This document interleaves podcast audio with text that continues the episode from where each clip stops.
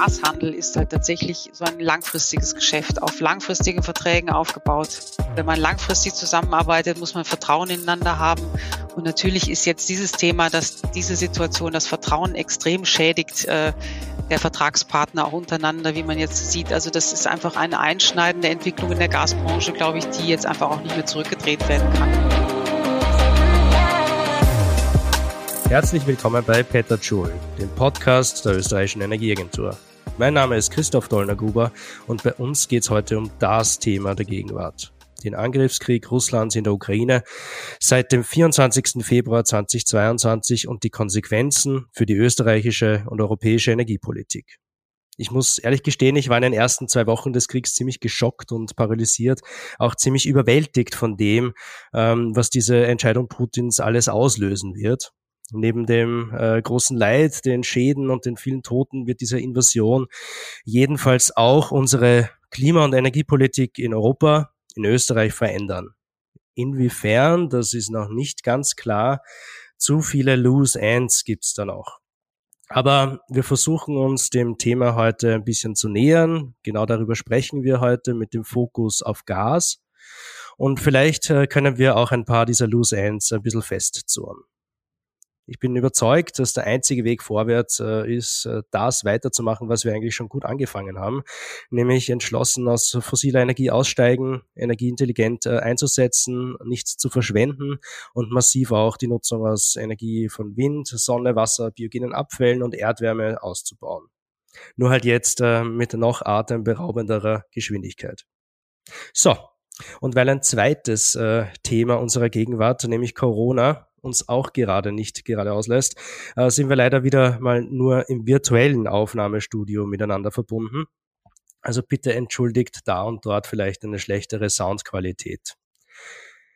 Bei mir sind heute die wahrscheinlich zwei besten Gesprächspartnerinnen, die man sich äh, zur aktuellen Gaskrise wünschen kann, ähm, da. Meine Kollegin Karina Knaus äh, ist eine schon oft bei Peter Schul gehörte Stimme und mittlerweile ist sie auch äh, in Film, Funk und Fernsehen äh, durchaus bekannt. Hallo Karina. Hallo Christoph. Und der zweite Gast steht dieser Bekanntheit äh, um nichts nach. Und ich freue mich, dass äh, Carola Milgram von der E-Control heute auch bei uns ist. Ähm, ihre Stimme habe ich äh, zuletzt auch schon im Radio gehört, Frau Milgram. Äh, herzlich willkommen bei uns. Ja, na, vielen Dank für die Einladung und auch für die netten Worte. Äh, Frau Milgram, darf ich Sie bitten, sich ganz kurz äh, vorzustellen? wer Sie sind, was Sie bei der E-Control machen. Ja, ich bin bei der E-Control Leiterin der Gasabteilung und ich bin bei der E-Control schon seit 2003, also seit den Anfängen der E-Control und auch seit den Anfängen der Liberalisierung und äh, des Gasmarktes in Österreich äh, und war vorher auch in der volkswirtschaftlichen Abteilung. Deswegen war ich vorher Kollegin von der Carina. Deswegen kennen wir uns sehr gut, haben gut zusammengearbeitet. Und ähm, mein Background ist, äh, ich habe am äh, Kölner Energiewirtschaftlichen Institut ähm, Betriebswirtschaftslehre und Energiewirtschaftslehre studiert äh, und habe tatsächlich immer schon in Gasthemen gearbeitet. Meine Dissertation habe ich über den britischen Gasmarkt geschrieben äh, und habe die ganze, äh, ganze Entwicklung praktisch auch der Liberalisierung seit den 90ern ähm, hautnah mitbekommen. Äh, und die Phase, die wir jetzt erleben, ist wirklich eine komplett neue Phase im europäischen Gasmarkt und im Gasbusiness überhaupt. Wunderbar. Vielen Dank, dass Sie da sind. Ich glaube, Ihre, Ihre historische Erfahrung werden wir auch äh, brauchen, weil wir einen Blick in die letzten Jahrzehnte zurückwerfen heute ein bisschen. Karina, ähm, kannst du äh, bitte auch äh, unseren Zuhörern und Zuhörern was Kurzes über dich erzählen? Äh, was Kurzes, ja. Hallo, mein Name ist Karina Knaus. Ich leite das Center Volkswirtschaft äh, Konsumentinnen und äh, Preise äh, bei der österreichischen Energieagentur. Und ja, Carola hat es schon erwähnt, wir, wir haben auch eine gemeinsame sozusagen äh, Vergangenheit und äh, kann mich auch noch, noch gut erinnern äh, an, an die letzte Gaskrise sozusagen 2009, äh, äh, die uns damals schon, schon beschäftigt hat. Und ja, jetzt äh, sitzen wir wieder hier aber diesmal auch wirklich äh, unter ganz, ganz anderen wieder äh, Vorzeichen eigentlich. Also damals ging es ja eigentlich um, um kurzfristige Unterbrechungen, äh, um wenige Tage. Und was jetzt in den letzten Wochen und Monaten passiert ist, ähm, muss man sagen, wird wirklich wahrscheinlich keinen Stein auf dem anderen auch irgendwo lassen im Gasmarkt. Und äh, ich freue mich wirklich sehr, äh, dass wir da heute gemeinsam diskutieren und auch dein, dein Know-how sozusagen ähm, auch ein bisschen äh, absaugen können sozusagen. Wunderbar. Und bevor wir da jetzt in dieses Thema der Gaskrise ein bisschen tiefer reingehen, ähm, würde ich gerne noch ein paar Basics klären. Ähm, zum einen ähm, kurz erzählen, äh, wo wir Gas denn in Österreich überall einsetzen.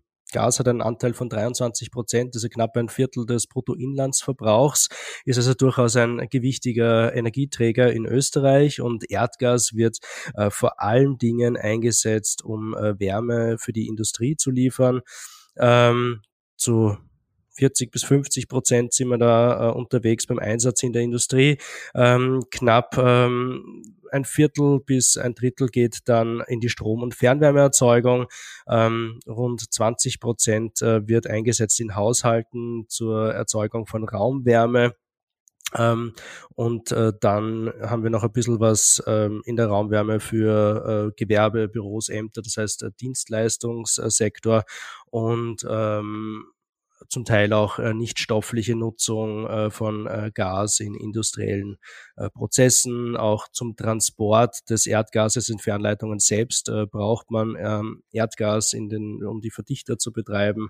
Also das sind also die, die großen Rahmenbedingungen, äh, wo äh, Erdgas eingesetzt wird. Und auf diesem äh, Gasmarkt äh, passiert ja nicht erst seit äh, 22. Februar einiges, sondern das hat schon eine ein bisschen längere Historie. Ähm, da müssen wir eigentlich äh, jetzt nochmal zurückblicken äh, ins äh, Jahr 2021. Carina, wir sind ja schon öfters zusammengesessen zum Thema Energiepreise, ähm, haben da auch schon einige Podcasts aufgenommen und Projekte zu diesem Thema gemacht. Kannst du uns bitte im Schnelldurchlauf erklären, was ist mit dem Gaspreis eigentlich seit Beginn der Pandemie äh, los? Ja, sehr gern. Also äh, die letzten eben tatsächlich eineinhalb Jahre, muss man sagen, waren im Gasmarkt äh, sehr turbulent.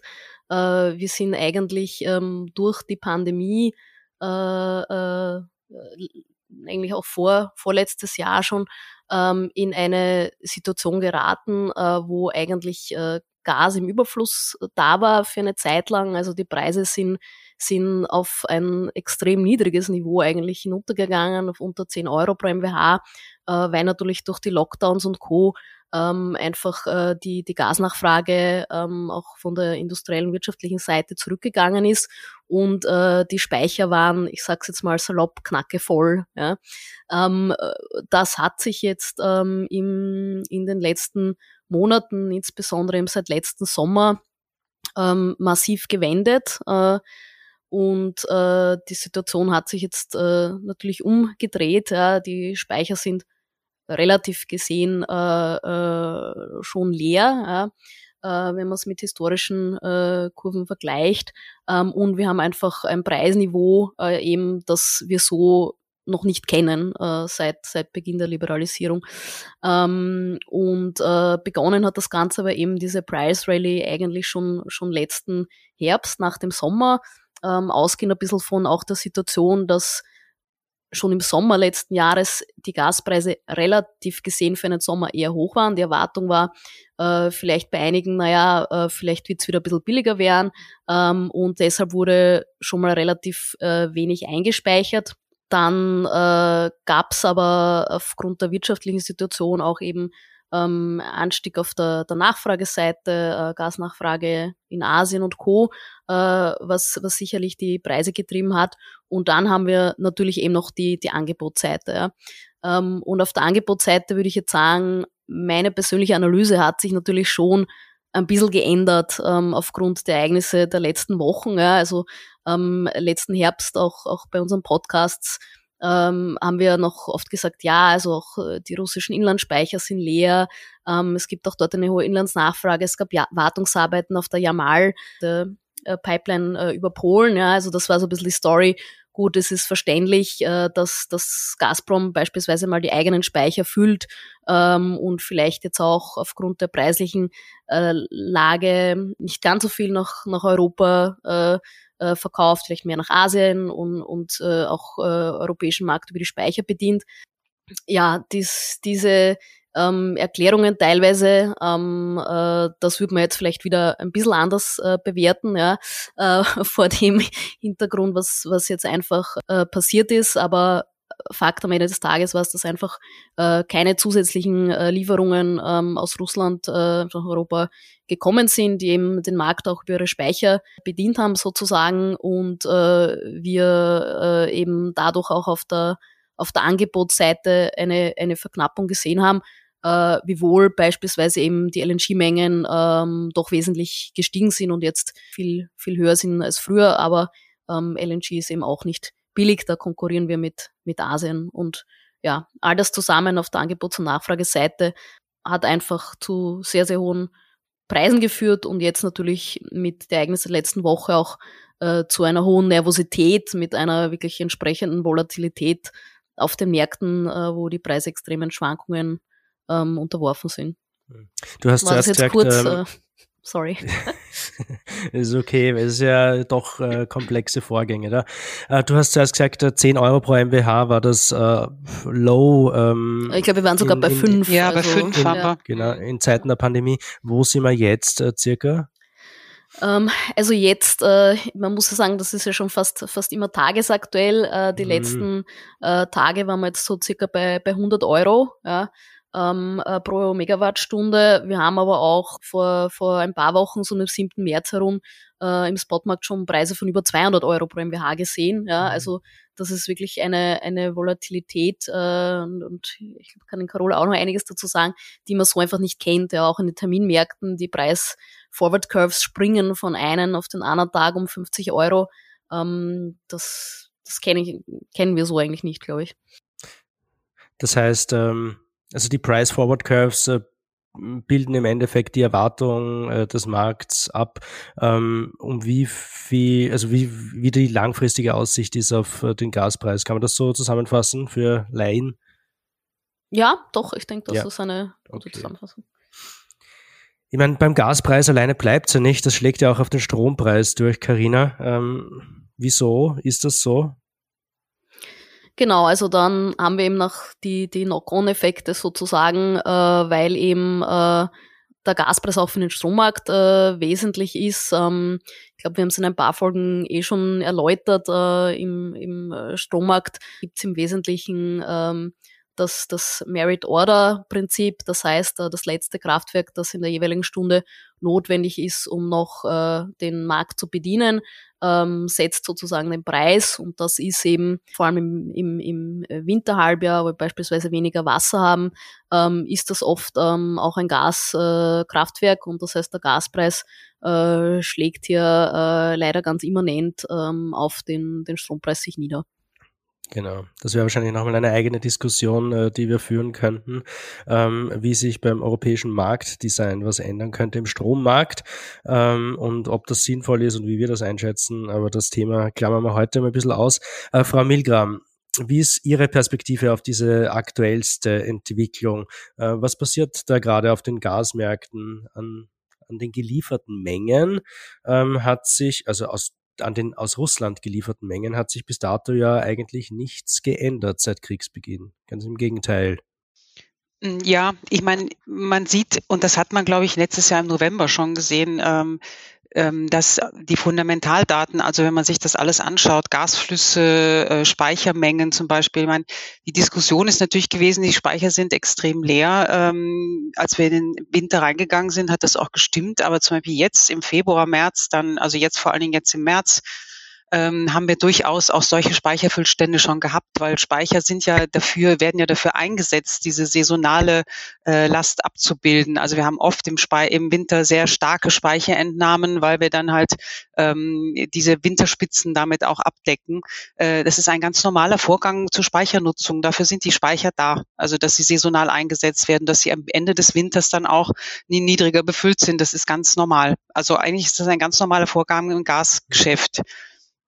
Aber natürlich ist jetzt die Nervosität da, äh, jetzt die Diskussion immer gewesen, wird es einen Gasimportstopp geben oder Exportstopp? Also kommt darauf an, welche Seite das macht. Und das hat natürlich zu wahnsinniger Nervosität geführt. Ich war letztes Jahr schon im Oktober, äh, im November in der, auf dieser Flame-Konferenz, wo sehr viele Händler sind. Und damals haben die Händler alle schon gesagt, da gab es ja auch schon die ersten Preissprünge. Die kamen ja dann im mhm. Dezember nochmal. Also es ist irgendwie so wie Corona-Welle. Also so jetzt dann erster Preissprung irgendwie so im Sommer, dann Dezember, jetzt wieder. Und auch die Händler haben damals schon gesagt, die Fundamentaldaten lassen darauf überhaupt nicht schließen. Also es ist einfach eine wahnsinnige Nervosität im Markt und keiner weiß, kein Händler damals zum Beispiel hat sich auch, ähm, hat auch gesagt, weiß, wie das entwick sich entwickeln wird. Die alle waren da sehr ratlos, ja. Ähm, mhm. deswegen ist es einfach extreme Nervosität im Markt und dann natürlich dadurch, dass die Gaspreise dann so hoch sind, kommen sehr viele äh, Nebeneffekte, also auch für den Handel, also das Risikomanagement der Unternehmen, diese Margin Calls und äh, das Handeln wird einfach teuer untereinander, das wird risikoreicher. Man sieht auch, dass viele von diesem OTC-Handel, der im, im, Gasgeschäft zum Beispiel sehr dominant war, sehr lange noch, weil das Gasgeschäft ist immer so ein bilaterales eher gewesen mit Vertrauen auch mit den Geschäftspartnern und, mhm. und so. Das ist stärker auf die Börse verlagert worden. Also man sieht einfach auch da, dass li äh, weniger Liquidität in diesen Handelsmärkten ist und auch das hat natürlich Preiseffekte. Mhm. Ähm, darf, also alles, ich, ja, ja. Mhm. Darf ich da mal kurz einhaken, wenn wir vielleicht ein bisschen drauf eingehen, wie dieser Handel mit Gas prinzipiell äh, funktioniert. Ähm, mhm. Es gibt da die Unterscheidung zwischen OTC, äh, Over the Counter und äh, die Börse. Welche Rolle spielen da Langfristverträge und welche Mengen umfasst das, wenn wir an, an Österreich denken? Also kann man circa abschätzen, wie viel OTC und wie viel über die Börse gehandelt wird? Ähm, ja, aber da müsste ich mir tatsächlich die neueren Daten nochmal anschauen. Früher war der Großteil über OTC äh, und äh, weniger über die Börse. Weiß ich nicht, vielleicht mhm. war es früher so fünf bis zehn Prozent maximal über die Börse, aber das hat sich schon verändert. Ähm, die Karina weiß das sicher besser. Äh, Langfristverträge, ich meine, wahrscheinlich ist das ein großer Unterschied auch zum Strombereich, dass wir äh, immer noch sehr viele Langfristverträge haben, die einfach so das Rückgrat praktisch der Versorgung, also das Gas kommt viel über Langfristverträge rein, also über die Pipeline-Importe, russisches Gas ist fast alles Langfristverträge. Mhm. Sie haben dann halt Spotmengen, die die, äh, die Russland ja, die Gazprom-Export ja teilweise auf ihrer Plattform angeboten hat. Äh, das haben sie letztes Jahr im Sommer nicht gemacht. Das war aber in Jahren vorher so. Ähm, und auch die norwegischen Produzenten haben Langfristverträge mit europäischen Handelsunternehmen. Mhm. Äh, also da ist so dieses das Rückgrat sind die Langfristverträge, da kommt das Gas in den Markt äh, und dann wird es teilweise halt auf Kurzfristverträgen dann wieder in, an, äh, angeboten an den Hubs. Und es gibt ähm, im LNG-Bereich zum Beispiel auch in Europa gibt es auch ähm, Länder, die viel mit Langfristverträgen importieren, zum Beispiel Spanien, Portugal, Frankreich, ähm, aber es gibt halt auch sehr viele Spot, also einige Spotlieferungen. Das ist aber eher dann in Großbritannien und auch tatsächlich so Niederlande, Belgien und so. Da kommen dann Spotmengen auch über LNG an. Weil Spotmengen LNG heißt jetzt nicht day ahead. Also das heißt dann vier Wochen braucht das Schiff. Also äh, okay, ja. der Spothandel in LNG ist nicht äh, day ahead. Also mhm. okay, ja. So schnell geht's dann auch nicht, äh, mhm. dass äh, das Schiff den Hafen findet. Ähm, Spotmarkt prinzipiell heißt ähm, ein kurzfristiger orientierter Handel ähm, über die Börse. Ähm, das heißt, äh, das sind Mengen, die nicht über Langfristverträge abgebildet sind. Ja. Genau. Mhm. Ähm, Vielleicht noch ein paar Zahlen, was, was ja. gekommen ist. Also mhm. ähm, tatsächlich der, der börsliche Handel hat massiv zugenommen. Ja, also ich glaube über 40 Prozent. Äh, äh, im letzten Jahr ähm, und es hat sich verschoben. Ich meine, OTC-Mengen sind immer schwer abzuschätzen.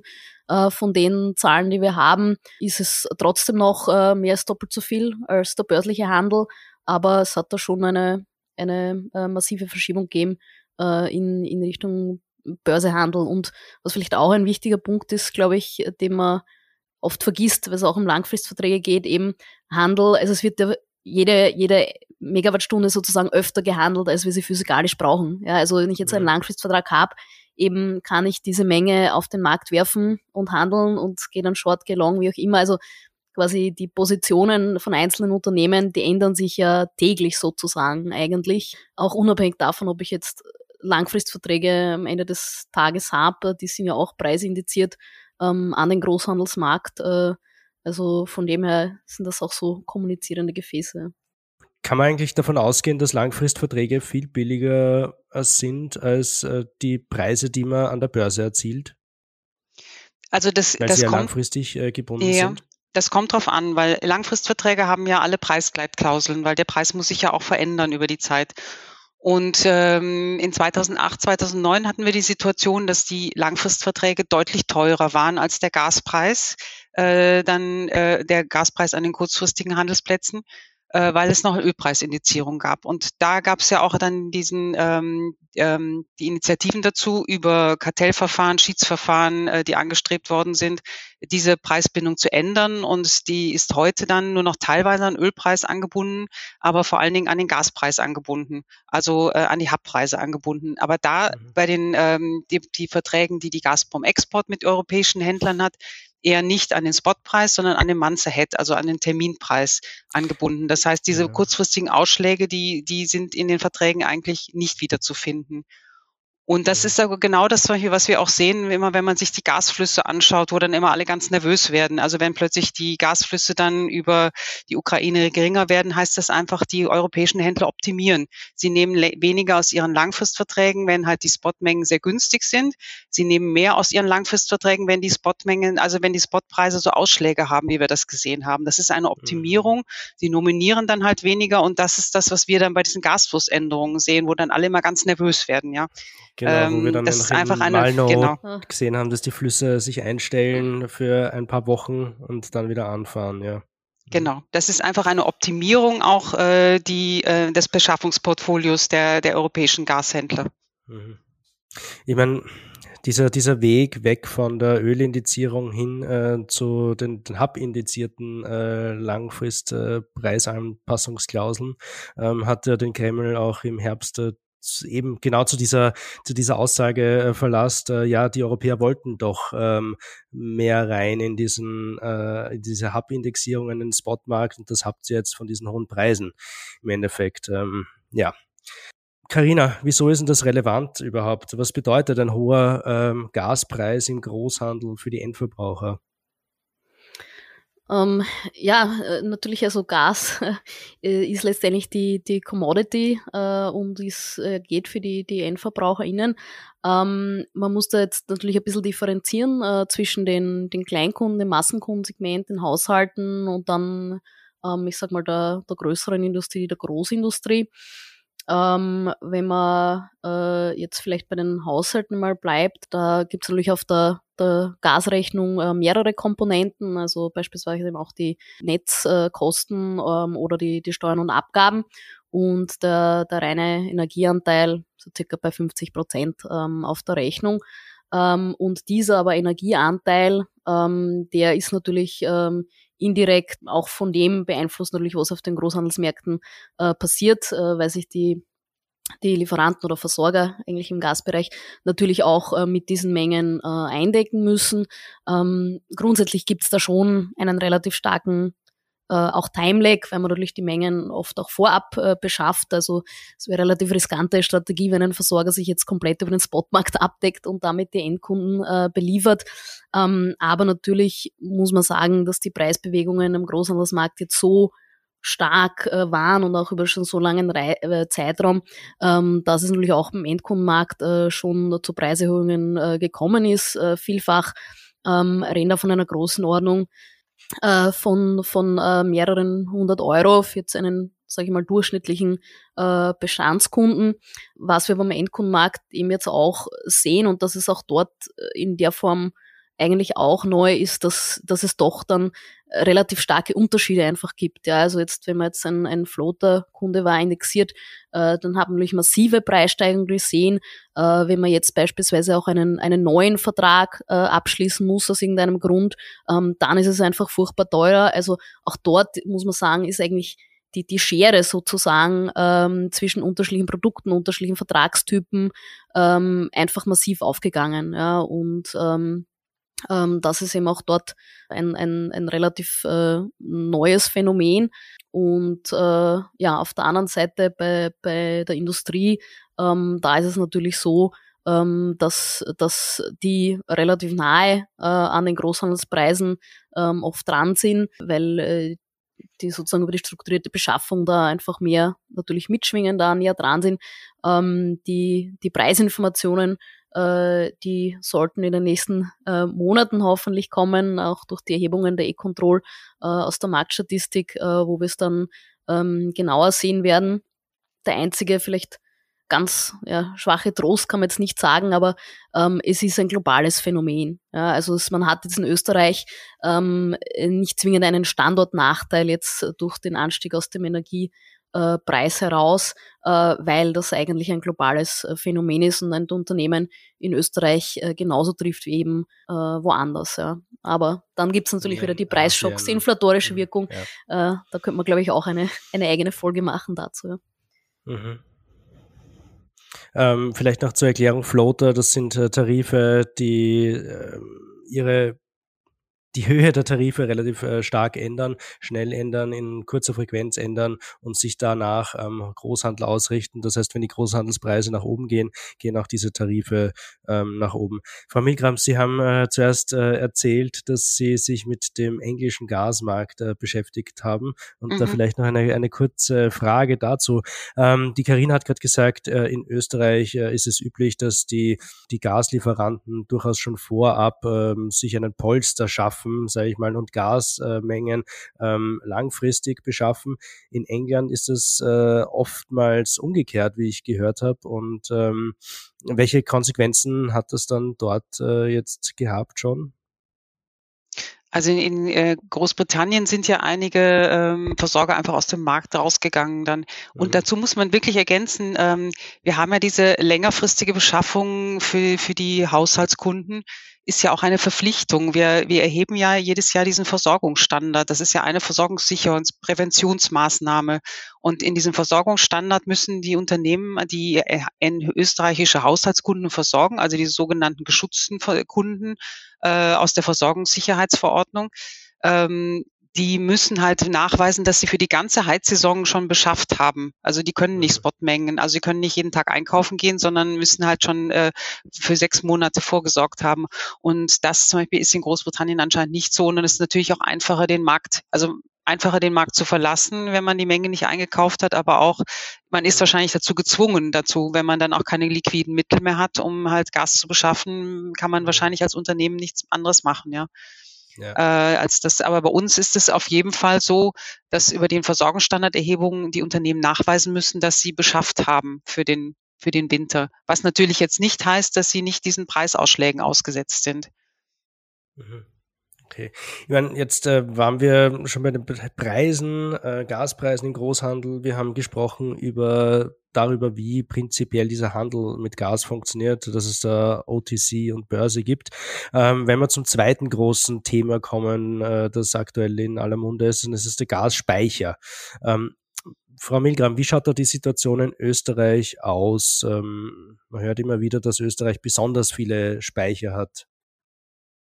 Ja, also ich glaube, wir haben schon eine einzigartige Situation in Österreich, weil wir äh, Speicherkapazitäten haben, so in der Größenordnung von 95 Terawattstunden. Und das entspricht äh, sogar mehr als unserem Jahresverbrauch in Österreich.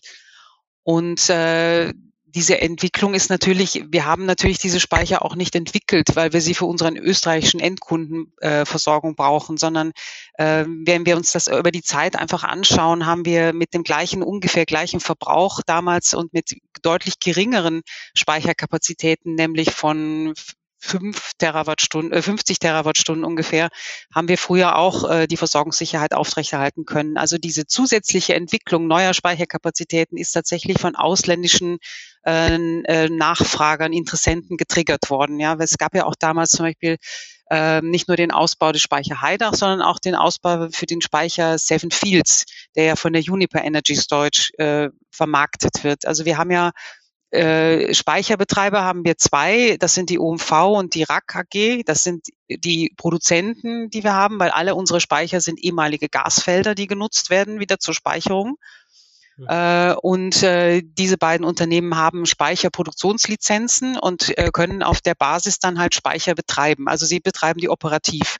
Und dann haben wir fünf Speicherunternehmen, die aber tatsächlich diese Speicher vermarkten, also die die Mieträume sozusagen vermarkten. Äh, und das ist dann die OMV Gas Storage, die die OMV Speicher vermarktet, die RAK Energy Storage, die die RAK Speicher zum Teil vermarktet, aber auch die Juniper Energy Storage, die gehört auch zu dem der deutschen Juniper dazu. Ähm, also es ist auch nur eine Niederlassung.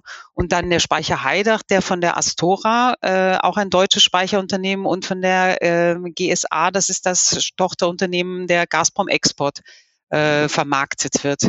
Äh, und äh, jeder Speicher, also jeder Interessent, jeder Speicherkunde kann hingehen zu einem von diesen Speicherunternehmen und anfragen, äh, ob er einen Speichervertrag abschließen kann. Ja, das kann jedes, äh, jeder Händler machen, äh, jeder Versorger machen und zum Beispiel auch Industriekunden können das direkt machen.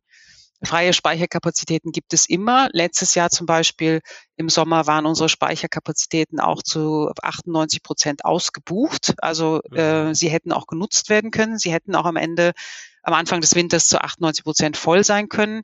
Ähm, und die Preise dafür sind veröffentlicht. Das ist sehr transparenter Zugang. Also das ist alles äh, das Ergebnis der Liberalisierung, dass eigentlich der, der Zugang nicht diskriminierend, transparent und ähm, möglich ist auf jeden Fall. Mhm. Das heißt, es funktioniert so, dass man sich, ähm, sag ich mal, ein paar Kubikmeter oder dann in Energieinhalt ähm, ähm, dieses Speichers reserviert, mhm. ähm, eine Kapazität äh, einkauft. Ähm, wie kommt dann tatsächlich Gas in den Speicher? Ist das nochmal ein zweiter Schritt? Ja, es ist, wenn ich einen, wenn ich als Speicherkunde einen Speichervertrag abgeschlossen habe, dann ist da eine bestimmte äh, Menge hinterlegt, die, die ich einspeichern kann. Also der Raum, den ich, den ich benutze. Und dann natürlich die Einspeicherleistung und die Entnahmeleistung. Die ist natürlich dann für den Winter wichtig. Also was kann ich entnehmen äh, pro Stunde? Ist das immer festgelegt. Äh, und, und dann muss ich das Gas natürlich einkaufen. Und das ist das Problem gewesen im letzten Sommer, weil die Gaspreise ähm, extrem hoch waren. Und da muss ich als Speicherkunde auch immer überlegen, wann kaufe ich einen im Sommer. Also da überlegt mhm. man dann, könnte es sein, dass die Preise jetzt sinken noch. Ich glaube, das war dann der Punkt auch für viele Speicherkunden, dass sie im Sommer gedacht haben, okay, der Preis wird wahrscheinlich noch sinken, jetzt kaufe ich noch nicht ein. Und dann haben sie alle gesehen, es kam der Wind, also ging auf den Oktober, November zu und die Preise sind nicht gesunken.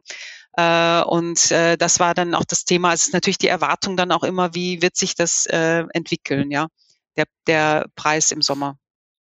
Ähm, vielleicht noch ein, ein Punkt, der mir noch einfällt, wenn wir da vielleicht noch ein bisschen drauf eingehen.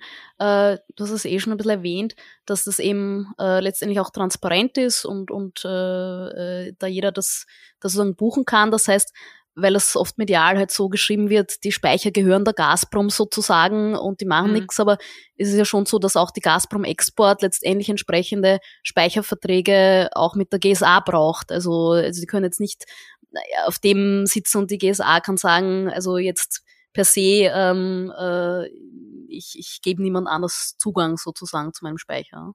Genau, und es gibt auch, auch für Speicherunternehmen und, das, äh, und die GSA ist ja ein Speicherunternehmen, was auf EU-Ebene äh, und auf österreichischem Gebiet äh, ähm, handelt, gibt es natürlich auch Vorgaben. Es gibt auf EU-Ebene Vorgaben, dass man den, den äh, Zugang transparent anbieten muss, dass man auch, wenn Kapazitäten nicht genutzt werden, dass man die in so ein, sozusagen mehr einen freiwilligen Use it or lose it. Also das heißt, wenn ich es nicht nutze, dann verliere ich das und kann es, muss hier, kann man jemand anderes es nutzen. Das ist nur beim Speicher nicht verpflichtend, so wie es im Transportbereich ist, äh, sondern es ist eher eine freiwillige Maßnahme, die man natürlich verpflichtend auch machen kann in der Zukunft. Ähm, aber diese, ähm, diese ähm, Verpflichtungen gibt es auch jetzt schon, auch im GWG gibt es schon die Verpflichtung, dass Speicherkunden, äh, die halt die Kapazitäten nicht nutzen, dass Speicherunternehmen die anbieten müssen am nächsten Tag kurzfristig. Also diese, diese, ähm, ähm, das gibt es auf jeden Fall schon. Also die, der Speicher Heidach, wo die GSA ja Speicherunternehmen ist, also diese Gazprom-Tochter, äh, auch das ist ja ein äh, Speicher, der in, ähm, sich an die EU-Regeln halten muss und auf österreichischem Gebiet auch liegt. Und es gibt äh, klare Vorgaben auch für Speicherunternehmen, auch in EU-Richtlinien und Verordnungen, halt zum Beispiel auch transparent Produkte anzubieten. Ähm, und auch die, die Regel, wenn Speicherkunden halt äh, Speicherkapazitäten nicht nutzen, dass die dann äh, vom Speicherunternehmen am nächsten Tag also kurzfristig angeboten werden müssen, falls jemand anders Interesse hat, die zu nutzen. Ähm, das ist natürlich, hätte natürlich jetzt letztes Jahr wahrscheinlich auch nicht wirklich etwas gebracht, weil die einfach die Gaspreise im Sommer so hoch waren, dass keiner Interesse hatte, noch zusätzlich einen anderen Speicher zu nutzen, als es gab ja genug Speicherverträge und Speicherbuchungen und die sind ja nicht ausgenutzt worden. Mhm. Also äh, diese Regelung hätte uns auch, auch verpflichtend wahrscheinlich letztes Jahr nicht geholfen, den Speicher Heidach dann extern andere durch Dritte zu befüllen. Mhm. Ich meine, das, ich erkläre das dann meistens äh, so. Es gibt äh, eben diese, diese fünf Speicherbetreiber in Österreich. Ähm, Speicherunternehmen, das ist Speicherunternehmen, uns, äh, genau. Ja, mhm. Genau, die, die Speicherunternehmen in Österreich. Äh, letzten Sommer war die Situation, dass äh, die Einspeicherung dann eher verhalten angelaufen ist, wegen der hohen Preise. Man zugewartet hat, ob die Preise noch sinken. Ähm, die Speicherunternehmen Unipa, OMV, RAK dann aber sukzessive eingespeichert haben und äh, zwar bis zu einem Niveau, das zwar historisch auf einem niedrigeren ähm, Level angesiedelt ist, aber durchaus äh, in einem Bereich, den wir auch in den letzten Jahren schon hatten, liegt. Und dass einzig ähm, der Speicher Heidach, ähm, der, der Gänsefüßchen Gazprom-Speicher ähm, leer geblieben ist und dass deswegen auch natürlich den ganzen Österreich-Schnitt nach unten zieht. Ja, kann ich ja kurz noch was ergänzen, weil die Speicherunternehmen speichern ja nicht ein, sondern die Speicherkunden, genau, ja. das ist das Wichtige okay, dabei. Ja. Ähm, die Speicherkunden, äh, wenn man sich das dann auch anschaut, ohne Speicherheidach hatten wir einen Speicherstand so von 70 Prozent. Und wenn wir mhm. jetzt jetzt wirklich anschauen, was wir dann brauchen für die österreichische Endversorgung, äh, war das damit schon auch abgedeckt, ja. Also mhm. ähm, deswegen, meine, man fragt sich auch immer, warum hat eigentlich keiner was gesagt, weil die Speicherstellen so niedrig waren. Äh, das ist genau das Thema, weil wir wissen eigentlich, dass es für die österreichische Endkundenversorgung ausreichend ist, was mhm. eingespeichert war. Wenn es nicht also so für die Haushalte. Außer ne? ja, für die Haushalte. Ähm, wahrscheinlich auch für die Industrie, muss man sagen. Wenn es nicht diese Situation jetzt gegeben hätte, dass wir so eine außergewöhnliche Situation haben, dass wir wirklich diese Gefahr eines kompletten Ausfalls äh, russischer Gaslieferung hätten. Mhm. Ähm, ist das schon eine Situation, mit der wir auch in dem Winter jetzt äh, hätten, also unter normalen Umständen äh, äh wäre es auf jeden Fall möglich gewesen. Es mhm. hat, ist jetzt keine besorgniserregende Situation gewesen am, Ende, am Anfang des letzten, okay. äh, der letzten Heizsaison. Also ich glaube eben diese, diese Unterscheidung, dass das, das Speicherunternehmen, also auch die, die GSA als, als Tochterunternehmen der Gazprom, selbst nicht ein- und ausspeichert, mhm. sondern sie vermarkten die Mengen, sozusagen der Vermieter ja. jetzt bei einer Wohnung. Ja, ja genau. Ähm, mhm. und, und wer, und jeder kann theoretisch auch zu veröffentlichten Preisen ähm, diese, diese äh, Zimmer sozusagen mieten, ja, in genau. diesem Speicher. Mhm. Was aber natürlich die, die Vermutung ist, aber da gibt es halt keine öffentlichen Daten, ist, dass natürlich die Gazprom Export wahrscheinlich ähm, entsprechende Speicherverträge ähm, mit äh, der GSA hat, ja, auch über, über quer Europa.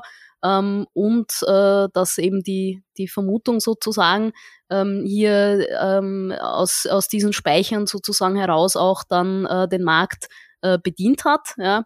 Aber das ist eben das Verhalten letztendlich äh, der Gazprom Export ähm, als das Unternehmen, das sozusagen die Zimmer gemietet hat mhm. ähm, und hat jetzt aber mit dem, dem Vermarkter, ähm, also der entscheidet nicht, äh, äh, ob man jetzt äh, ein- oder ausspeichert. Ja. Und ich glaube, klar, ja. Obwohl es hier in diesem Falle ein Konzern ist, ja.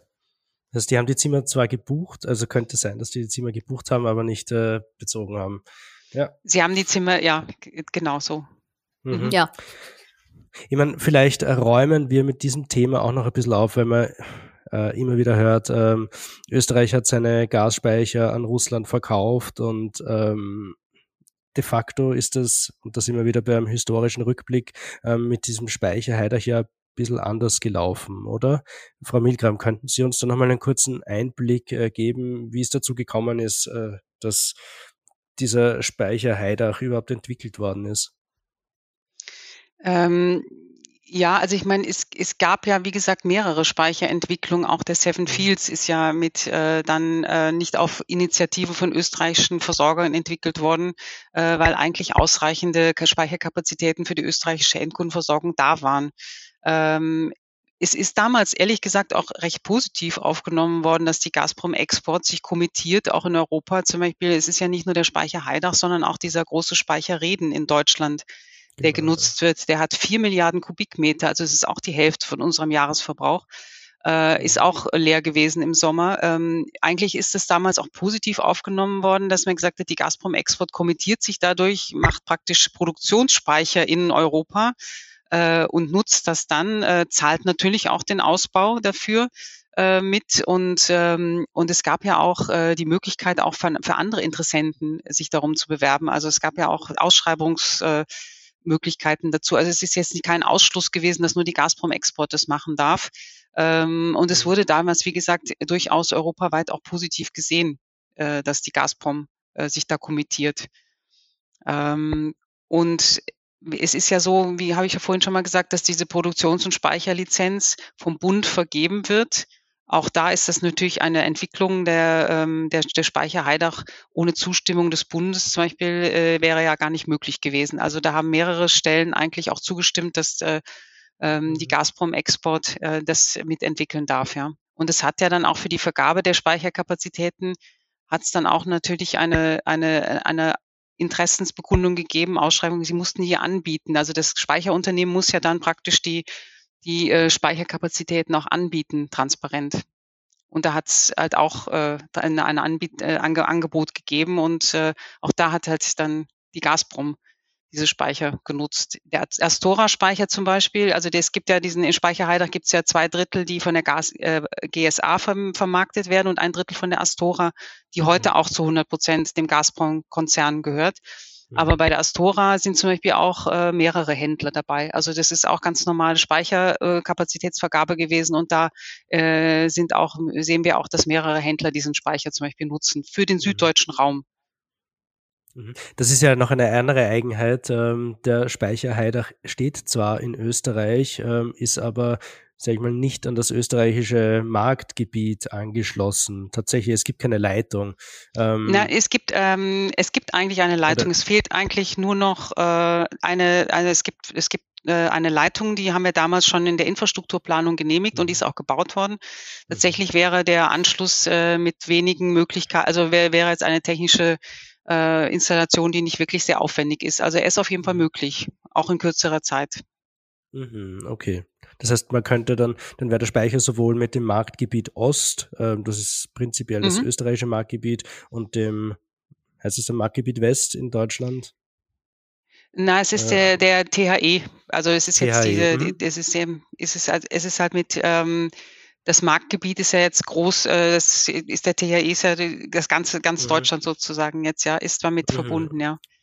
Okay. Aber ich meine, auch ohne, ohne Leitung sozusagen wäre ja grundsätzlich möglich, äh, sich auch Speicherkapazitäten in einem anderen Land, also Deutschland, äh, zu buchen äh, und dann entsprechend wieder, wenn man die Kapazitäten hat, äh, vom THE quasi an den VTB zu bringen, also von mhm. dem deutschen Hub an den, den österreichischen. Also man muss jetzt nicht unbedingt eine eine Leitung haben sozusagen, um jetzt das zu nutzen und dann wieder handeln zu können. Mhm. Klar, das sind dann zwei unterschiedliche Welten, die, der physische ja. Transport, äh, die physische Speicherung und der Handel, ja. Und wenn man jetzt noch ganz kurz noch mal was ergänzt zu dieser Nutzung dieser Speicher von der Gazprom-Export in Europa, da haben wir immer gesehen, dass sie anders genutzt werden als die, äh, also nicht so mit so saisonalen Kurven, die wir bei den anderen Speichern alle genau beobachten können. Wir können die Daten ja auf der AXI-Homepage, kann ja jeder einsehen kann man ja sehen, dass die Speicher immer befüllt werden im Sommer, dass die halt im Winter da am Anfang voll sind, dann zum, zum ähm, äh, Februar, März runtergehen. Das ist bei der Gazprom Export bei allen Speichern, die sie nutzen in Europa, nie so gewesen. Sie nutzen die Speicher einfach als Produktionszwischenspeicher, haben sie immer gemacht, also für einfach um ihre Lieferverpflichtungen zu erfüllen. Das haben wir ganz klar auch gesehen äh, äh, 2009 zum Beispiel. Da ist der Gas der Speicher Heidach damals schon genutzt worden. Deswegen ist das, glaube ich, auch so positiv aufgenommen worden damals, weil mhm. wir hatten diese Versorgungsunterbrechung und da zum Beispiel ist durch über die Mengen aus dem Speicher Heidach ist diese Versorgungsunterbrechung eigentlich gut äh, ähm, auch überbrückt worden. Ja, also deswegen ist das auch positiv gesehen worden, dass der, dass die Gazprom-Export eigentlich Speicher nutzt in Europa.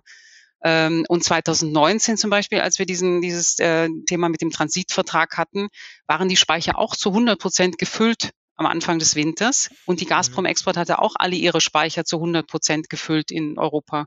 Also sie haben einfach, das nutzen das einfach wirklich als Speicher, nutzten das in der Vergangenheit wirklich als Speichermöglichkeiten, um ihre Vertragsverpflichtungen auch in Europa immer zu, immer zu erfüllen, ja.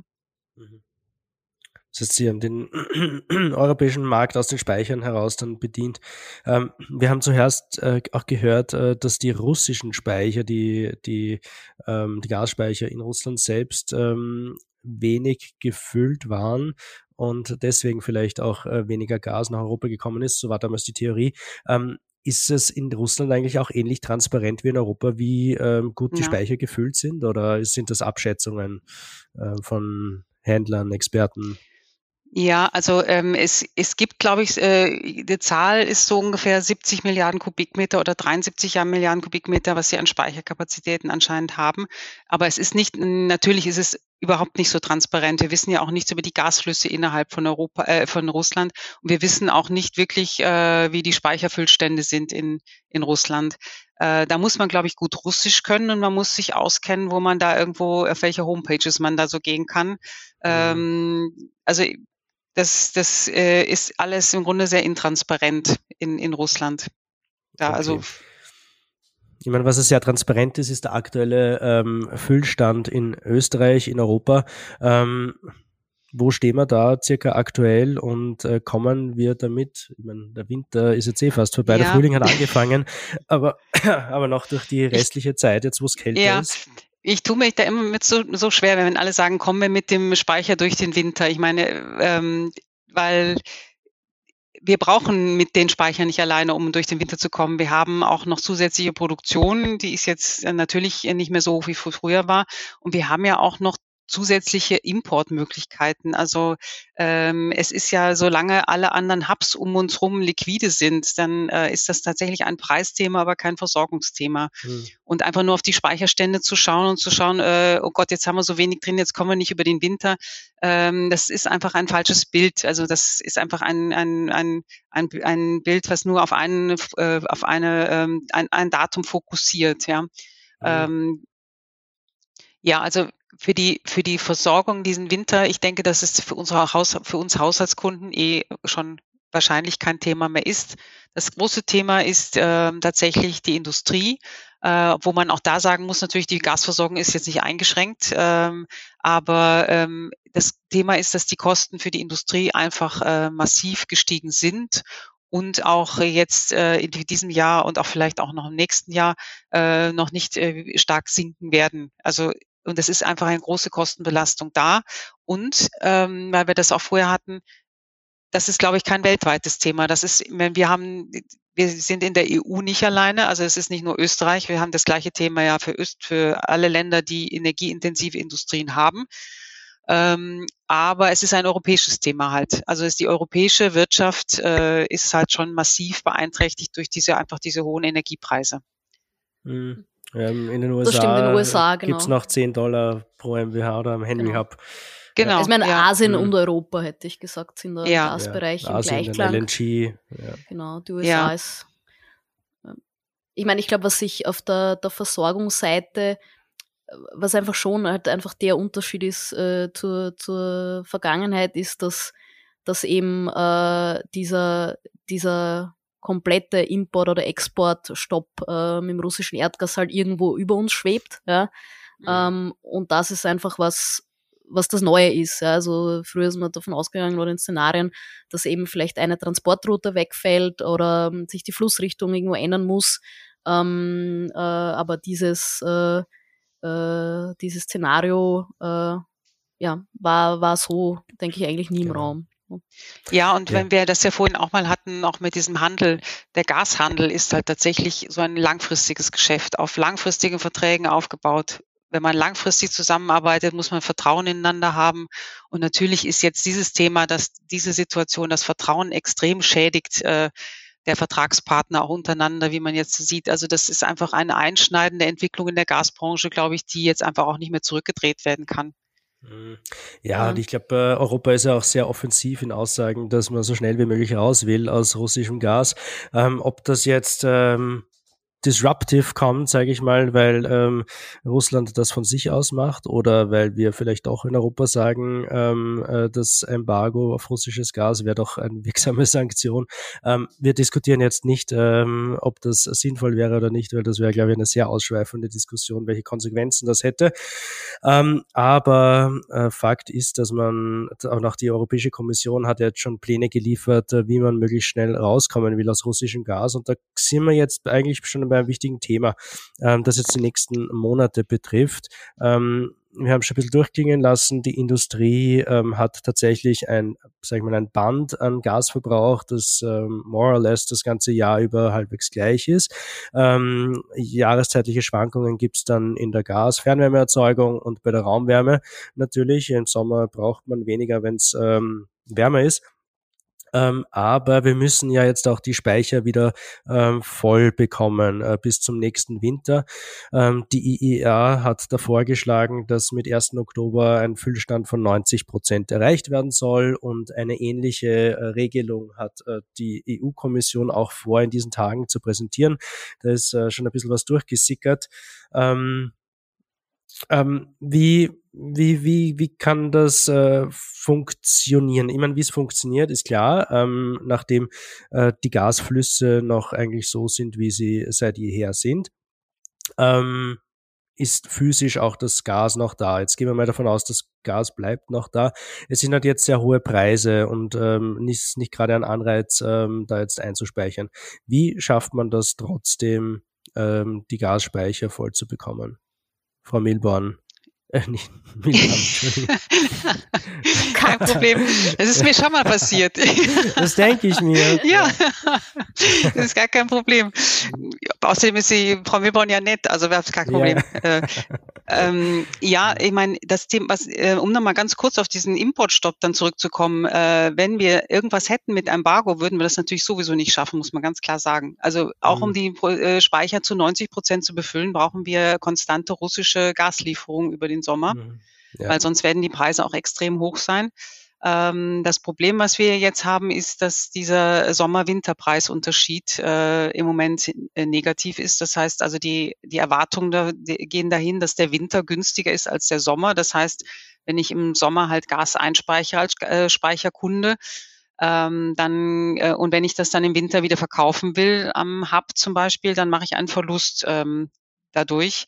Äh, und äh, es gibt natürlich auch noch andere Möglichkeiten, halt Wertsteigerungsmöglichkeiten meiner, meiner äh, Speicherverträge, indem ich halt kurzfristig äh, verkaufe und wieder einkaufe und ähnliches. Also so Volatilitäten nutze dann auch. Äh, aber die sind natürlich nicht vorhersehbar. Also ob jetzt wieder so Preissprünge kommen wie im letzten äh, Winter und jetzt, das, das wissen natürlich die Händler nicht. Mhm. Ähm, diese, dieses 90-Prozent-Ziel ist halt deswegen auch für, zum Beispiel für Österreich einfach schwierig zu erreichen, weil wir haben ja vorher darüber gesprochen, dass äh, wir eigentlich nicht äh, 100 Prozent unserer Speicherkapazitäten für die österreichische Versorgung brauchen. Ähm, das heißt also im Grunde können wir auch in Österreich nur die österreichischen Versorger verpflichten irgend, zu irgendetwas. Ähm, und auch so diese strategische Reserve, die jetzt vorgeschlagen ist, ist ja nur ein geringer Teil. Die soll ja 10, 12 Terawattstunden abdecken und wir haben eine Kapazität von 95 Terawattstunden, ja. Mhm. Und die 90 ähm, Prozent wären irgendwas, würden eine Einspeicherung von mehr als 70 äh, TWH erfordern. Äh, on genau. top, äh, ja, also das genau, ist eine, eine so, ich große so, Kluft, ja. Genau, so 85 habe ich gestern auch ausgerechnet. Und äh, in der, in der, im Annex zu diesem Vorschlag von der Kommission ist ja auch enthalten, dass auch der Speicher Heidach bei uns dazu zählt. Also mhm. ähm, das ist halt etwas, was wir eigentlich, eigentlich mit äh, nur mit massiver finanzieller ähm, ähm, also finanziellen Mitteln erreichen könnten und wir würden dann im Grunde diese, dieses Vorhalten für, für die Region und nicht für Österreich. Mhm. Und das muss halt dann auch mitgetragen werden von der Region. Also für mhm. Österreich sehe ich das äh, sehr kritisch, dieses 90 Prozent. Und da sollte einfach berücksichtigt werden, äh, auch den Bezug zur Speicherkapazität. Der Verbrauch. Ja. Genau. Die anderen Länder haben ungefähr ähm, Speicherkapazitäten, die decken so 25 Prozent ihres Verbrauchs ab. Also genau. Ähm, und das ja, ist bei uns eigentlich, ähm, würde bei uns eigentlich auch so, so sehen. Also deswegen ja. die 90 Prozent sind für uns ähm, auf jeden Fall eine enorme, wären für uns eine enorme finanzielle Belastung. Genau, also mhm. wir haben uns das, das angeschaut mit jetzt aktuellen Marktpreisen, natürlich äh, schwanken die stark, aber da reden wir eigentlich von mehreren Prozent von unserem BIP. Ja, also mhm. äh, äh, das äh, äh, von dem her scheint es jetzt wenig sinnvoll, dass wir irgendwo dafür bestraft werden, dass wir so viel Speicherkapazitäten haben. Ja, also da mhm. ja, glaube ich, gibt es noch, ja. noch Justierungsbedarf einfach, ja, um das mhm. zu berücksichtigen, dass die Länder da halt unterschiedlich aufgestellt mhm. sind. Ich glaube, die Slowakei hat auch eine ähnlich ähm, äh, große Speicherkapazitäten, jetzt einmal in Verhältnis zu ihrem äh, inländischen Verbrauch. Also ist da vor ähnliche Herausforderungen gestellt ähm, wie Österreich, auch Lettland ist das äh, Thema so ähnlich. Ähm, ja. Slowenien hingegen hat gar keine Speicher. Ähm, mhm. Ich meine, das heißt, das wäre eigentlich äh, sinnvoll, wenn Österreich äh, für die mit einspeichert, oder? Ja, aber das, das ist auch schon immer so gewesen. Also mhm. äh, wir haben auch früher ist es schon immer so gewesen, dass ein Teil unserer Speicher, auch vor der Liberalisierung schon, dass ein Teil unserer Speicherkapazitäten auch von ausländischen äh, Unternehmen genutzt werden, die keine Speicherkapazitäten haben. Also ja. es ist äh, nichts Neues und es gibt auch in dieser in diesem Vorschlag von der Kommission ja dieses Burden Sharing. Also da ist es ganz speziell auf diese Mitgliedstaaten bezogen, die keine Speicherkapazitäten haben. Ja. Oder Für Slowenien ist oder ja, ja ausschließlich, hm, ja. ja. Unsere Speicher werden aber auch tatsächlich, äh, das sieht man ja auch an den ganzen Gasflussdaten, die werden auch äh, für Österreich, den italienischen Markt genutzt und ja auch für den deutschen Markt genutzt, ja. Äh, und natürlich, äh, wir haben eine, eine hohe Kostenbelastung dann, aber der Nutzen ist nur ein teilweise für uns gegeben. Äh, und der Nutzen sonst geht halt nach Deutschland und Italien. Und da muss es halt, dann müsste es irgendeinen Mechanismus geben, dass uns das, dass das halt abgedeckt ist, ja. Mhm. Ähm, Carina, kannst du uns da noch kurz einen Einblick geben? Ähm, was plant Österreich in, in puncto Bevorratung? Ja, also im Wesentlichen, äh, denke ich, liegen jetzt diese, diese zwei Dinge am Tisch, auch schon angekündigt wurde, dass Österreich da im Wesentlichen diese zwei Möglichkeiten hat. Ähm, eben einerseits äh, über den Versorgungsstandard, äh, äh, eine Ausweitung hier ähm, und, und die Lieferanten eben nicht nur zu oder Versorger beim Strommarkt äh, zu verpflichten, eben ähm, äh, da auch äh, entsprechend Speicherverträge eben äh, zu hinterlegen, also nicht nur die Verträge der, der Gasmenge sozusagen, sondern zum Teil eben auch mit Speicher. Natürlich eine Frage dann der Abgrenzung, wie weit fasst man das äh, und ähnliches. Ähm, und äh, ähm, äh, das Zweite, was jetzt auch schon angekündigt wurde, war eben eine Art von, von Bevorratung sozusagen, äh, was äh, dann ja möglicherweise in die deutsche Richtung geht oder so, wo äh, Deutschland hat sich ja da schon äh, ein bisschen äh, äh, auch, auch festgelegt haben, dass auch hier im, äh, über TAE äh, äh, zentral dann in Auktionen mehrstufige Mechanismen, dann Gas, also wenn nicht genug vom marktseitig eingespeichert wird, sagen wir so, äh, dass das dann eben äh, zentral äh, beschafft wird in, in Auktionen. Ja. Mhm. Zentral beschafft ähm, heißt dann auf äh, nationaler Ebene oder tatsächlich über eine EU-weite Beschaffung? Ähm, na, also das äh, wäre über ähm, im THE sozusagen, äh, da gibt's ja schon, gibt's ja schon Auktionen äh, sozusagen ähm, und das wird dann immer ausgeweitet werden ähm, auf, auf Speicher. Ja. Aber das ist äh, Deutschland, ja. Und ähm, es ist ja auch äh, in, in dem, äh, was äh, jetzt am, am Tisch liegt auf europäischer Ebene, äh, ist ja eigentlich äh, den Mitgliedstaaten, äh, äh, soweit ich das äh, gelesen habe, ja eigentlich völlig freigestellt, äh, wie mhm. sie diese Ziele, wie auch immer, ob es jetzt 90 Prozent oder äh, sind, ähm, eigentlich erreichen. Ja. Also da werden nur Instrumente gelistet, wie gesagt, may include, ja, und das ist eine, eine Lieferverpflichtung, äh, eine Versorgerverpflichtung als mögliche Maßnahme. Es ist ein, was jetzt die Speicher betrifft, äh, Use it or lose it Vorgaben und all diese Dinge sind zwar erwähnt und aufgeführt, aber ähm, äh, das ist eigentlich relativ ähm, offen äh, gehalten jetzt äh, im Moment. Äh. Mhm. Eine, eine, eine andere Möglichkeit, sage ich mal, um ein bisschen Entspannung in diese Situation äh, zu bringen, ähm, ist auch den Verbrauch äh, zu reduzieren.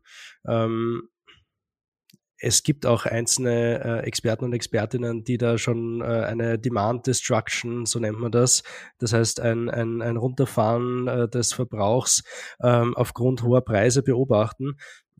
Frau, Frau Milgram, ähm, ist Ihnen das auch schon zu Ohren gekommen und in welchen Industrien ähm, spielt sich das ab?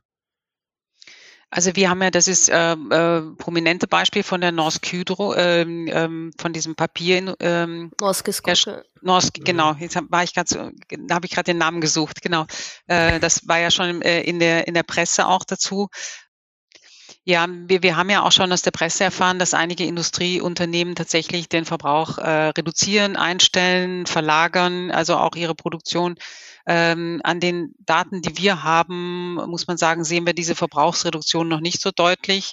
Aber ähm, der hohe Preis äh, hat sicher auch schon, schon Auswirkungen auf den Verbrauch, aber auch natürlich auf solche Investitionen, äh, die die Energie, Energieeffizienz steigern und das wird mhm. sicher einen Schub dafür geben. Es ist ja auch nicht nur im Industriekundenbereich so, es ist auch im Haushaltskundenbereich genauso. Also ich glaube, auch da wird's, wird einfach äh, eine stärkere Nachfrage jetzt nach anderen Heizungssystemen und ähnlichen.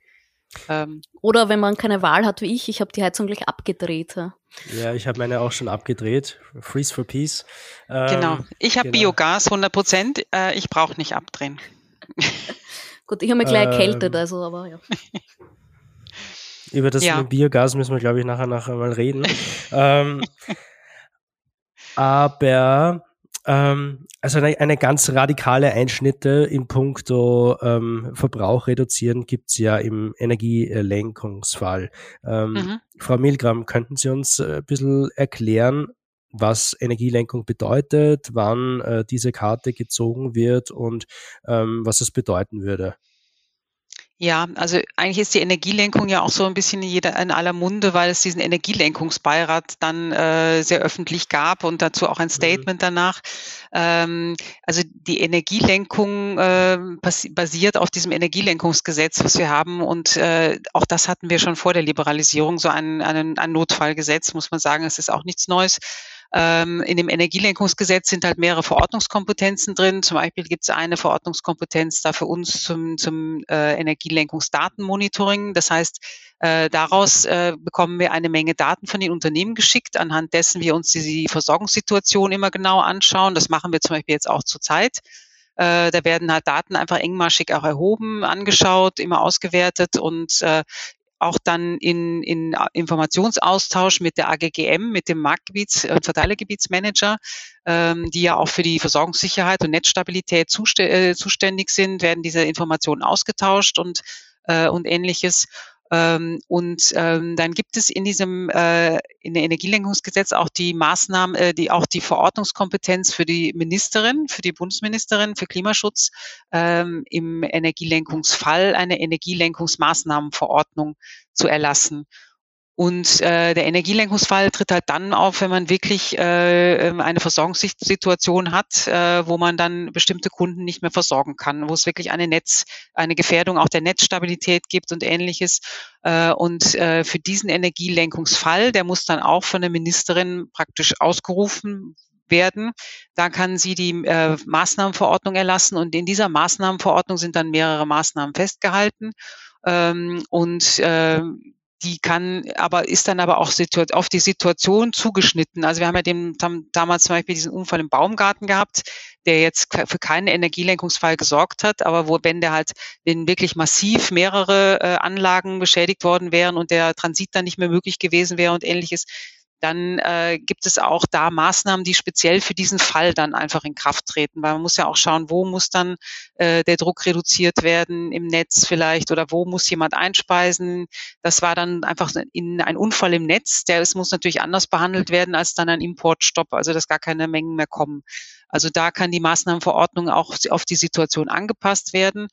Äh, und dann gibt es in dieser Maßnahmenverordnung auch die Möglichkeit zum Beispiel, dass ähm, Kundengruppen dann reduziert, der, also der Verbrauch reduziert werden soll. Erst auf freiwilliger Basis auch. Auch das ist vorgesehen, dass man das mal Aufrufe macht, dass man äh, nachfragt bei den Unternehmen zum Beispiel, wer kann reduzieren. Und erst in dem Fall, wo das äh, keine Auswirkungen mehr hat, dann kann man auch zu, zu hoheitlichen Maßnahmen gehen, dass man einschränken muss oder dass man äh, abschalten muss. Als, als letzte Konsequenz dann. Mhm. Was wer immer versorgt werden muss, sind die geschützten Kunden. Das sind die Haushaltskunden. Die sind von diesen Einschränkungen und Abschaltungen ausgenommen. Das heißt, die würden stehen als allerletztes auf dieser Liste ähm, an Kundengruppen, genau, da, die abgeschaltet werden würden. Genau. Und was ja. auch wichtig ist, natürlich die Stromversorgung trotzdem nach wie vor. Also auch mhm. da muss man natürlich darauf achten, dass eine Gasversorgungskrise dann nicht zu einer Stromversorgungskrise wird, was mhm. wahrscheinlich noch viel massivere Auswirkungen hätte. Und deswegen ist ja. das auch wichtig, ja. Mhm. Und damit auch ähm, den Bereich der Fernwärme umfasst. Genau, der ja. Bereich der Fernwärme ist damit umfasst auch mhm. und auch natürlich die Stromversorgung. Mhm. Und wenn das, die Situation so dramatisch wäre, dass auch die Haushaltskunden nicht mehr versorgt werden können, dann können wir halt auch um Solidarität anfragen bei den Nachbarstaaten. Mhm. Dann können wir halt äh, in, wahrscheinlich würden wir dann eher in Deutschland oder Italien anfragen, weil die einfach mehr Mengen haben, äh, die mhm. sie vielleicht verfügbare Mengen haben, äh, um unsere Haushaltskunden versorgen zu können. Mhm. Okay. Ja, ähm, hoffen wir, dass es äh, zu diesem Fall äh, nicht kommen wird, sondern dass wir auch gut äh, über den Sommer kommen mit ähm, einem Befüllen der Speicher, das ähm, in einer guten EU-weiten Regelung äh, mündet, ähm, wo sich die einzelnen Mitgliedstaaten nicht äh, gegenseitig äh, die Preise überbieten ähm, beim Gaskauf. Ähm, wäre optimal. Karina, vielleicht abschließend noch gefragt an dich. Welch, was sind deine Ansatzpunkte? Wie kommen wir aus dieser Gaskrise wieder raus? Okay, zum Schluss die leichten Fragen. ähm, äh, also tatsächlich jetzt äh, würde ich unterscheiden, äh, was jetzt, äh, ich sag mal, den kurzfristigeren äh, Rahmen betrifft. Da geht es jetzt um die nächsten ein, zwei, drei Jahre. Ja. Ähm, und jetzt aus meiner Sicht, glaube ich, muss man da schon realistisch auch bleiben, äh, was man in dem Zeitraum schaffen kann. Ähm, also da wird jetzt auch viel äh, eben über, über Speicher und, und Co. gehen müssen. Also einen, einen Ausstieg über Nacht, äh, ich weiß, wir haben gesagt, wir reden nicht drüber, aber das, das äh, sehe ich jetzt eigentlich nicht. Ähm, ähm, aber, ähm, und ich glaube, das ist für mich halt der große Unterschied. Ich meine, wir haben sicher irgendwo auch Parallelen ja, zu, zur Energie- und Ölkrise der 70er, ja. Aber ich glaube, wir sind wirklich in einer ganz anderen ähm, Ausgangssituation. Ja. Also wir haben wirklich ähm, im Gegensatz zu damals in vielen Bereichen ähm, äh, Alternativen und Lösungen. Ja, also äh, ich sage jetzt mal nur Stichwort Auto. Ähm, äh, wir sind jetzt nicht in einem Bereich, wo man sagen müssen, wir müssen einen Pickel draufkleben und dürfen einen Tag nicht unbedingt fahren, ähm, sondern es gibt ja das E-Auto, ja, und wir haben auch im Bereich Raumwärme, wir kennen die Alternativen. Äh, wir haben im Strombereich ähm, äh, das klare Ziel für 2030. Wir wissen auch äh, in Österreich, wir haben die Potenziale für Wind, für PV. Äh, für Wasser und Co., ähm, um auch äh, wirklich im Strombereich auf 100 äh, Prozent erneuerbare zumindest mal bilanziell um, um zu steigen. Ähm, äh, auch bei der Industrie haben wir die Ansätze grundsätzlich, auch wenn das natürlich ein, ein, ein, ein harter Brocken ist, aber trotzdem, also, also da hat sich einfach wirklich sehr, sehr viel getan, ja, und, und wie du zu Beginn gesagt hast, das ist jetzt dann wirklich eine Frage der Geschwindigkeit, ja, also wie, wie schnell können wir aussteigen ähm, äh, aus den Fossilen, aber ich sage mal, die, die, die Lösungen, äh, auch die, die Instrumente, die haben wir im Wesentlichen, ja, ähm, äh, zumindest mittelfristig, ähm, um auf Erneuerbare umzusteigen. Ähm, und das andere Thema, das äh, darf man auch nicht eben unterschlagen, ist äh, Energieeffizienz, also äh, wie wir mit, mit Energie sozusagen auch sorgsam umgehen ähm, äh, so jetzt wieder beim Auto auch mal das Auto stehen zu lassen, das kann ja trotzdem sinnvoll sein, ja.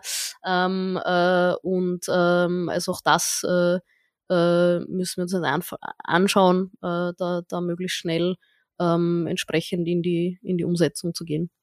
Hm, absolut. Und die aktuellen Spritpreise geben ja auch Anreize, ähm, weniger Benzin zu verkaufen, äh, verbrauchen, weniger Diesel zu verbrauchen, sofern es denn möglich ist. Und ich denke mal, es gibt da bei jedem und jeder äh, Möglichkeiten, wo man reduzieren äh, kann. Ähm, also das kommt jetzt äh, hoffentlich äh, auch stärker in Schwung. Ähm, Frau Milgram, was ist Ihre Perspektive auf das Ganze? Welche Auswege gibt es aus Ihrer Sicht aus der Gaskrise? Ähm, also ich sehe das eigentlich genauso wie die Karina auch. Kurzfristig ähm, ist es tatsächlich so, dass wir die einzige Möglichkeit, die wir haben, ist halt ähm, die Speicher zu befüllen, ähm, um dann auch für den nächsten Winter einfach vorbereitet zu sein, falls irgendwas äh, passieren sollte. Ähm, aber ähm, wir sollten auf jeden Fall diese, diese Energie ähm, Transformation nicht aus dem Auge verlieren, im Gegenteil, einfach äh, tatsächlich weiter vorantreiben. Und ich glaube, wir werden auch einen großen Schub dadurch haben jetzt durch diese mhm. Situation. Wir haben das Thema beim Gas immer gehabt. Gerade Gas ist einfach sicher gewesen, ist halt komfortabel gewesen. Da braucht man tatsächlich ja wirklich äh, sich um nichts kümmern, außer einmal im Jahr den, äh, also die Therme warten, einmal im Jahr den oder mehrmals vielleicht den, den Versorger wechseln oder so. Aber das war wirklich komfortabel und das ist jetzt einfach vorbei. Ich glaube, diese, diese ähm, diese, diese ähm, Wahrnehmung einfach von den äh, Kunden ist einfach auch vorbei und äh, es wird einen äh, großen Schub da geben in die Richtung. Ähm, ich finde halt diese, da, wenn man sich das gut überlegt, äh, ist halt auch dieser, äh, dieser schnelle Ausstieg aus russischem Gas ist dann für uns, äh, muss man sich wirklich gut überlegen, weil es einfach dann extrem teuer für, für uns dann noch zusätzlich wird. Es ist die Frage, ob wir nicht einfach die, äh, die russischen Lieferungen jetzt äh, nutzen äh, als Basis, Speicher befüllen und, äh, und trotzdem dann einfach äh, diesen geordneten Ausstieg machen, nicht einfach so in Panik verfallen, jetzt muss alles sofort weg, äh, sondern äh, einfach die, äh, den geordneten Ausstieg machen äh, von aus dem russischen Gas wirklich schauen, wo gibt es Alternativen auch, auch tatsächlich LNG und auch für andere, andere Importländer, die wir haben. Aber das muss halt in einem geordneten Weg geben, damit auch das nicht mit zu hohen Kosten verbunden ist. Äh, das, darauf müssen wir halt auch achten. Das ist auch ein wichtiger Punkt, finde ich. Ja. Ja, ich meine, und das alles heißt natürlich nicht, dass in Zukunft kein Gas mehr gebraucht wird. Also wir werden sehr viel Gas brauchen, ähm, sogar richtig viel, ähm, aber halt nicht äh, dann zum Heizen am Ende dieser äh, Reise, ähm, viel weniger auch in Bereichen der Industrie, wo man Wärmepumpen einsetzen kann, äh, wo man andere Technologien verwenden kann. Ähm, und viel weniger auch bei der Strom- und Fernwärmeerzeugung, wenn wir ähm, ordentlich äh, Windkraft, äh, Sonnenenergie und andere äh, Technologien ausbauen. Aber wir werden auf jeden Fall erneuerbares Gas in Sektoren brauchen, die sonst keine andere Möglichkeit haben, ihre mhm. Emissionen oder dann ihr äh, Erdgas, ob aus Russland oder nicht, äh, loszuwerden. Eisenerzeugung äh, in der Chemieindustrie, wenn es darum geht, äh, Methanol oder Ammoniak herzustellen, in der Glasindustrie, äh, fürs Fliegen, fürs Schiffefahren, ähm, all da werden wir tatsächlich auch noch große Ma Gasmengen brauchen. Ähm, wo haben wir eigentlich, haben wir übrigens auch eine eigene Folge ähm, zum Thema aufgenommen, äh, zum Thema Wunderkind Wasserstoff, wer da reinhören will. Ja, ähm, vielen Dank. Äh, Ihnen beiden, euch beiden. Das war's äh, von uns für heute. Die Gaskrise und die Auswirkungen äh, von ähm, Putins Krieg auf äh, die europäische Energie- und Klimapolitik ähm, war unser Thema und das wird uns wohl auch noch länger begleiten. Äh, vielen Dank an meine Gäste. Frau Milgram, äh, danke, dass Sie bei uns waren. Danke. Vielen Dank, ja. Carina, danke, dass du äh, wieder mal dabei warst. vielen Dank auch an dich. Ja, sehr gern und auch danke für den virtuellen Besuch. Ja. Ähm, ich wünsche euch beiden, allen Hörern und Hörerinnen alles Gute, viel Kraft für die kommende Zeit. Äh, alles wird gut. Bis bald bei Peter Joule, dem Podcast der österreichischen Energieagentur.